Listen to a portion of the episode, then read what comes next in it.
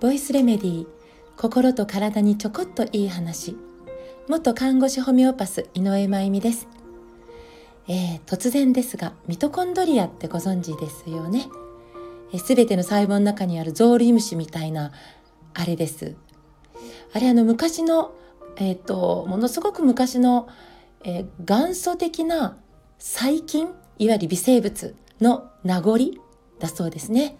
え私たちって、えはるか、えー、大昔に存在していた、え生命体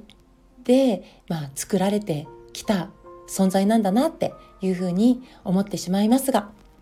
ま微生物との共存が大事だなということにもつながってきますが、えこのゾウリムシみたいなミトコンドリア実はすっごい存在なんです。体重の10%を占めると言われていて、えー、体の中にね、まあ、大体、まあ、骨が10キロ、大人でね、骨が10キロ、えー、全血液が大体4.56キロ、えー、肝臓は1.2キロと言われていますが、それに次ぐ重さ。ね、で、えー、私たちが今日生きるためのエネルギーを、えー、せっせと作ってくれています。このミトコンドリアが作るエネルギーって燃費がいいんですよね。え炭に火をつけたみたいなあの火がつくまで少しこう時間がかかるんですけど一旦炭って火がついたらこう赤々とチリチリといつまでも燃えてでその燃えた後も余熱が続くみたいなすごくこう燃費がいいそういうふうに例えられる燃費の良さなんですね。でこのミトコンドリアが、えー、そのエネルギーを作るために実は必須としている材料があるんです。この必須の材料が何かというと一つ目酸素日光体温この3つこれが必須なんです。これ、それぞれが十分でないと、ミトコンドリアはエネルギーを作れないんですね。ところが、この3つ、酸素、日光、体温。今とても欠けてますよね、現代人に。1つ目、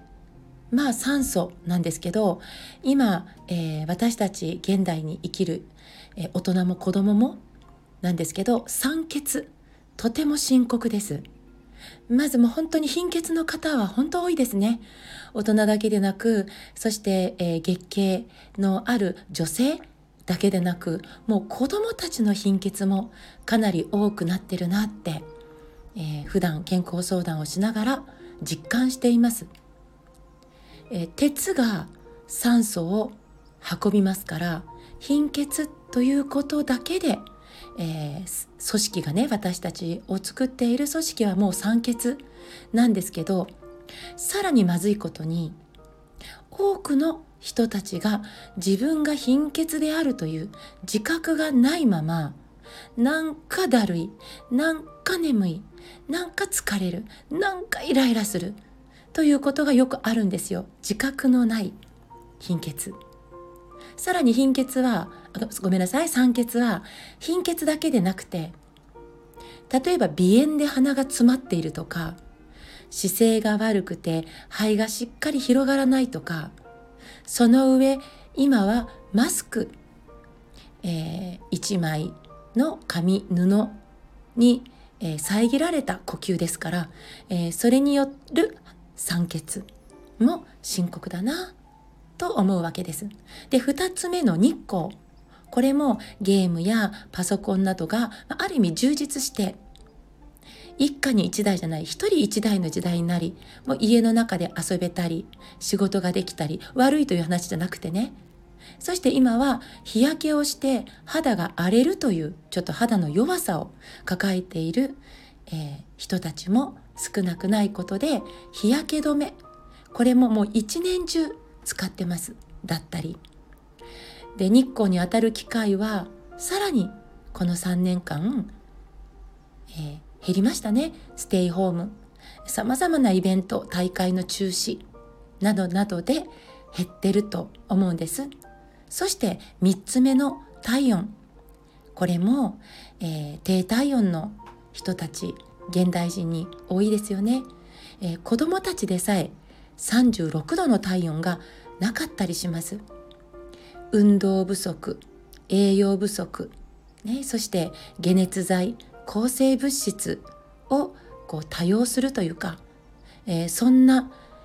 状況の中で低体温になった。そのまま体温が低め安定してしまっているっていうことも実はあるんです、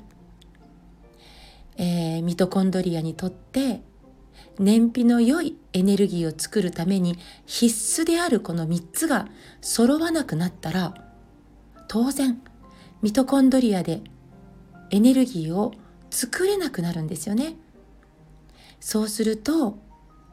私たちが私が今日生きるためのエネルギーは不足します。エネルギーが不足するっていうそれだけでも免疫力が下がって回復力が下がって生き生きと、えー、今を生きていくことは難しくなるかなって思います。その上さらに複雑なことが起こってしまうというこのことについてはまた続きとして明日お話ししたいと思います。今日も最後まで聞いてくださってありがとうございます。また明日お会いしましょう。